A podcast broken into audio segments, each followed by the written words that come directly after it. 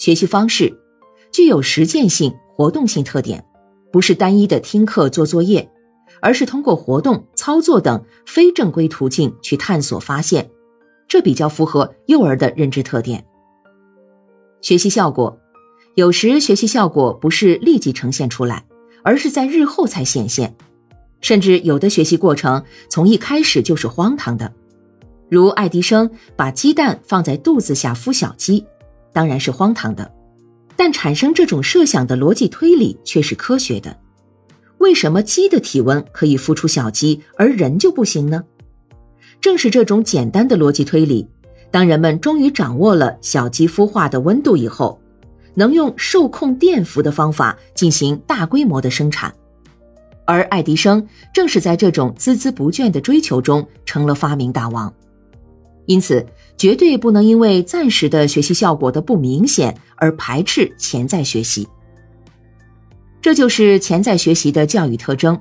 它具有非潜在学习所不能取替的作用。一、潜在作用。它不仅能表现出一种近期效果，而且还往往能表现出一种远期的潜在效应，而正是这种潜在效应将会终身有益于孩子的发展。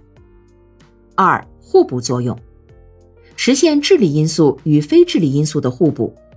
当幼儿通过自己的探索，终于获得了某一项知识的时候，他的其他的各种能力都相应的发展起来了。不难发现的是。正是这种能力，这种非智力因素将会终身有益于他的一生。三、强化作用，这是一种双向的强化，它使儿童获得了最基本的生存知识和生存能力，它建立起了由感性知识上升为理性知识的感知桥梁，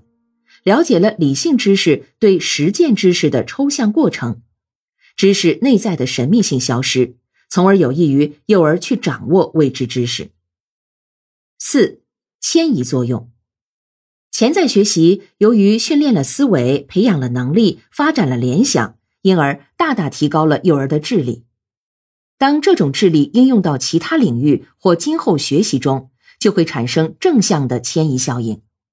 因而，即便从时效价值看，在潜在学习过程中所耗费的时间成本。会在将来学习过程中得到成倍补偿，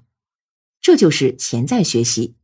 特别是幼儿的潜在学习必定会引起人们重视的原因所在。显然，潜在学习作为环境教育的一种基本学习方式，必将在幼教界取替非潜在学习，而成为一种主要的学习方式。